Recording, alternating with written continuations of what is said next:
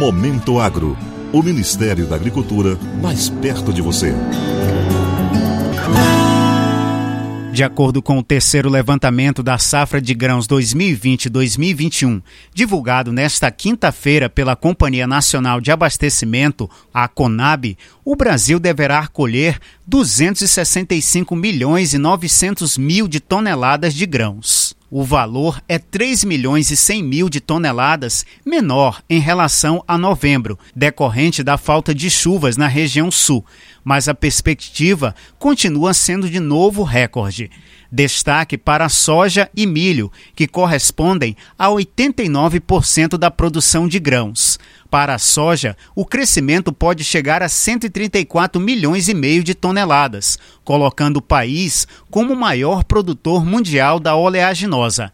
Para a safra total de milho, primeira, segunda e terceira safras, a produção estimada totaliza em 102 milhões e 600 mil de toneladas.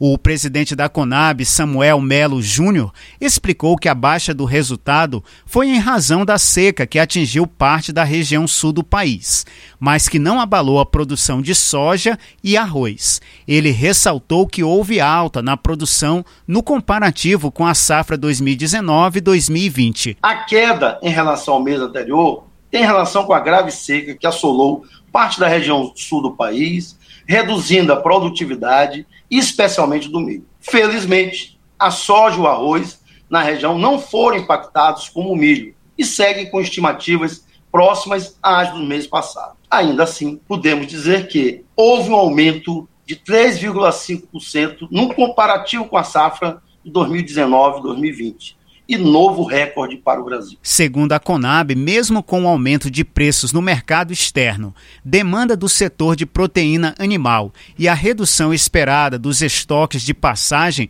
não há risco de desabastecimento de milho no país. Além disso, já se observa aumento da oferta com necessidade de abertura de espaço para armazenagem da safra que será colhida no início de 2021. O diretor de comercialização e abastecimento do Ministério da Agricultura, Silvio Farnese, destacou o resultado como positivo. Segundo ele, a produção vai atender o consumo interno do país e as exportações. Mais um número muito bom. É? Passamos um 2020 com um recorde de produção, agora estamos estimando mais uma produção muito boa para o Brasil, suficiente para atender as nossas demandas internas e os compromissos de exportação Cada vez mais os produtores têm se especializado em comercialização na venda de sua produção, com negócios antecipados, isso é muito saudável. A produção total de feijão no país, somando-se às três safras, continua estimada em 3 milhões e 100 mil de toneladas. Quanto ao arroz, a produção está estimada em 10 milhões e 900 mil de toneladas. Para o algodão, a Conab estima redução de 8,1% na área a ser cultivada e a produção de pluma é prevista em 2 milhões e 700 mil de toneladas.